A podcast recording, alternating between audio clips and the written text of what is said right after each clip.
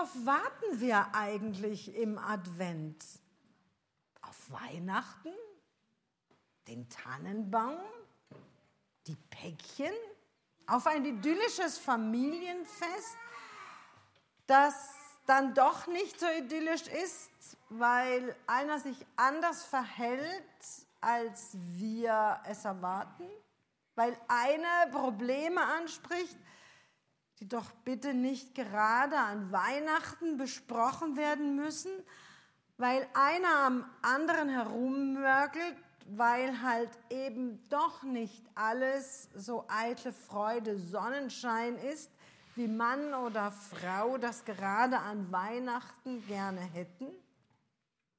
Warten wir auf eine weise, romantische Weihnacht mit Schnee und süßer die Glocken, die klingen? Auf was warten wir? Was erwartet uns hinter der Tür, die an Weihnachten aufgeht? Advent heißt Ankunft. Wer kommt? Jesus, der Christus? Warten wir auf ihn? Und wenn ja, auf welchen Christus warten wir? Zur Zeit Jesu warteten die Menschen auf einen mächtigen, gewaltigen Messias, der den Thron Davids besteigt und alles total umkrempelt. An vielen Stellen der hebräischen Bibel wird davon geträumt, dass dann, ja dann, wenn dieser starke und gewaltige Messias kommt, dass er aufräumt auf dieser Welt und dass dann Friede sein wird. Alle werden sich dann verstehen. Warten wir auf einen solch starken Erlöser? Wenn ein solcher bisher in der Geschichte aufgetaucht ist, dann räumte er zwar immer mit starker Hand auf, doch es herrschte dann dennoch kein Friede. Im Gegenteil, meist begann der starke Mann dann auch einen Krieg. Und es ging den Menschen gar nicht besser. Im Gegenteil. Sie könnten nun einwenden, aber das waren doch nur Menschen. Wenn Gott so einen Starken schickt, dann ist alles anders. Vielleicht. Doch wissen wir, was das für uns bedeutet, wenn wir Gott bitten, dass er den Himmel aufreißt, wenn wir hoffen, dass er einen großen Schlag tut und alles sich ändert? Wir selber auch? Wir hoffen, dass alles Böse zerstört wird, auch in uns und dann endlich alles gut ist. Aber was ist dann mit unserem Leben jetzt? Taugt es denn, wenn der große Schlag, das große Gericht kommt? Taugt es dann so, wie es ist? Warten wir darauf im Advent, dass es den großen Schlag tut in der Welt, in unserem Leben, in uns und alles besser ist? Vor 2000 Jahren warteten die Menschen ganz sehnsüchtig auf solch einen Messias, so einen Christus, der mit einem Schlag alles verändert. Stattdessen kam Jesus. Das heißt, statt mit der bösen Welt und den missratenen Menschen mal gründlich aufzuräumen, wurde Gott in Jesus selbst ein einfacher Mensch in dieser Welt. Zwar heilte er manches Missratene, doch längst nicht alles. Nein, er krempelte nicht alles um, sondern setzte sich mit dem, was war, auseinander. Er nahm die Menschen an, so wie sie waren, und das veränderte sie. Denken wir nur mal an den Zöllner Zachäus, der eilends von seinem Baum heruntersteigt, nachdem Jesus ihn angesprochen hatte, froh und glücklich, dass er ihn nicht verachtete wie alle anderen. Zachäus konnte sich ändern, weil Jesus ihn so annahm, wie er war. Ihn nicht festlegte, sondern ihm die Möglichkeit ließ, das zu tun, was für ihn dran war. Und gerade das eröffnete Zachäus den Weg, sich zu ändern. Geht es uns da nicht ganz ähnlich? Dort, wo wir mit unserem Sein angenommen, geliebt sind, dort ist auch Veränderung möglich. Ich kann Fehler zugeben und brauche nicht auf meiner falschen Position zu beharren. Gott sind wir Menschen so wichtig, dass er selber Mensch wird. Wir sind ihm nicht zu schlecht, als dass er nicht in uns Gott sein könnte und wollte. Und die Welt ist so, wie sie ist, nicht so sinnlos, als dass er nicht in ihr Gott sein könnte und wollte. Und, und so zerstört er nicht Mensch und Welt wie in der Sintflut oder dem letzten Gericht, sondern zeigt, dass er der Gott dieser Welt und dieser Menschen ist. Dass er unser Gott ist, unser Gott in Jesus Christus, der einen so ganz anderen als von uns oft gewünschten Weg geht. Warten wir auf diesen Jesus Christus, der Gottes Liebe in die Welt bringt im Advent? Wenn ja, dann warten wir darauf, dass Gott uns in Menschen begegnet, dass jemand uns akzeptiert, annimmt, so wie wir sind.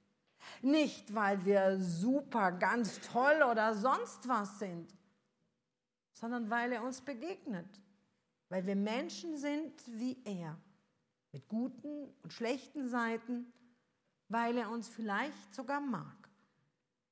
Gott hat bei seinem Kommen nicht alles umgekrempelt, sondern er wurde einer von uns.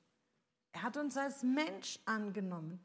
Er hat uns angenommen, so wie wir sind. So ist er unser Gott.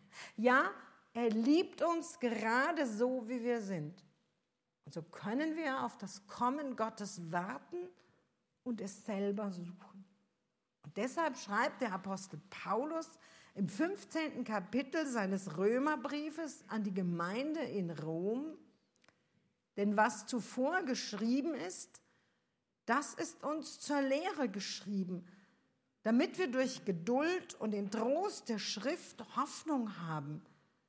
Der Gott aber der Geduld und des Trostes gebe euch, dass ihr einträchtig gesinnt seid untereinander wie es Christus entspricht, damit ihr einmütig mit einem Munde Gott lobt, den Vater unseres Herrn Jesus Christus.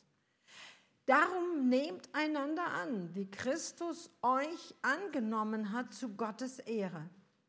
Denn ich sage, Christus ist ein Diener der Beschneidung geworden, um der Wahrhaftigkeit Gottes willen, um die Verheißungen zu bestätigen, die den Vätern gegeben sind.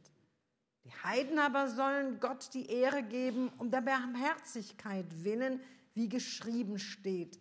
Darum will ich dich loben unter den Heiden und deinem Namen singen. Und wiederum heißt es, freut euch, ihr Heiden mit seinem Volk. Und wiederum, lobe den Herrn alle Heiden und lobe den Herrn alle Heiden und preisen sollen ihn alle Völker.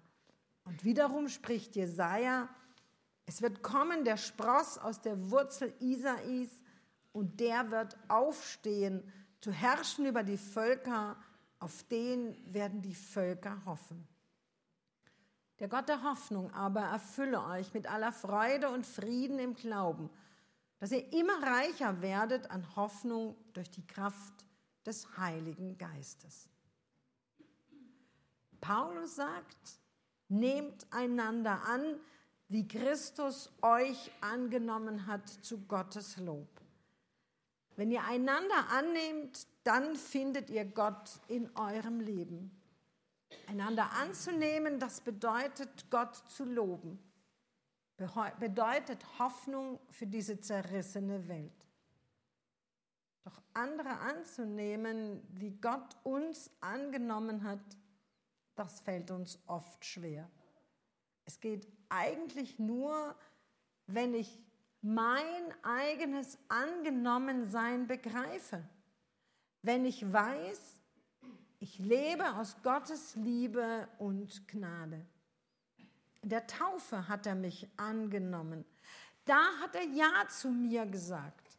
Er hat mich bei meinem Namen gerufen und mir seine Liebe zugesagt. Doch ich brauche immer wieder die Erinnerung daran, brauche Stärkung. Dazu dient der Gottesdienst, das Lesen in der Bibel, der Hauskreis, das Gebet.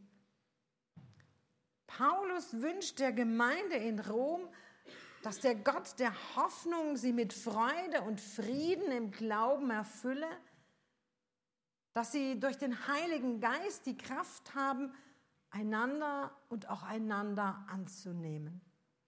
Das heißt, zum einen können wir diesen Wunsch auf unseren Wunschzettel zu Weihnachten setzen und Gott bitten, dass er uns die Kraft dazu gibt.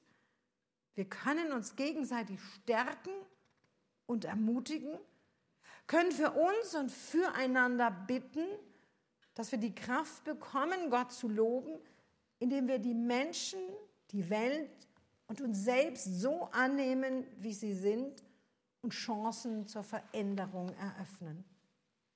Und zum anderen können wir einfach damit beginnen, indem wir unsere Erwartungen für dieses Weihnachtsfest einmal überprüfen und alles daraus streichen, was dieses Fest zum perfekten Fest macht.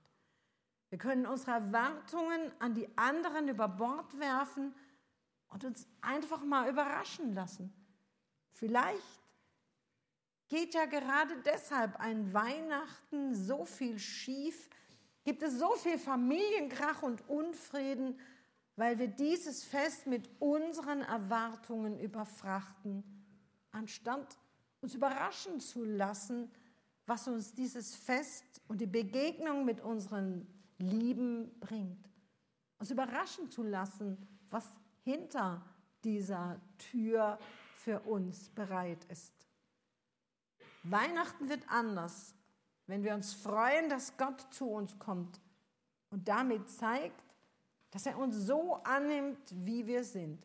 Ja, wenn wir diese Freude an andere weitergeben, wenn ich mit Worten oder Gesten ausdrücke, schön, dass es dich gibt, dann wird die Freude, dass Gott zu mir kommt, in meinem Leben Wirklichkeit. Das, was sonst so bedrückend und belastend ist, kann dann umschlagen in Gottes Lob, in das Lob Gottes, das Menschen annimmt, so wie sie sind. Da mag dann vielleicht manches nicht so perfekt oder idyllisch sein, doch es ist menschenfreundlich. Und es ist etwas vom Frieden im Glauben in unserem Leben spürbar geworden. Indem dies geschieht, werden wir immer reicher an Hoffnung durch die Kraft des Heiligen Geistes. Amen.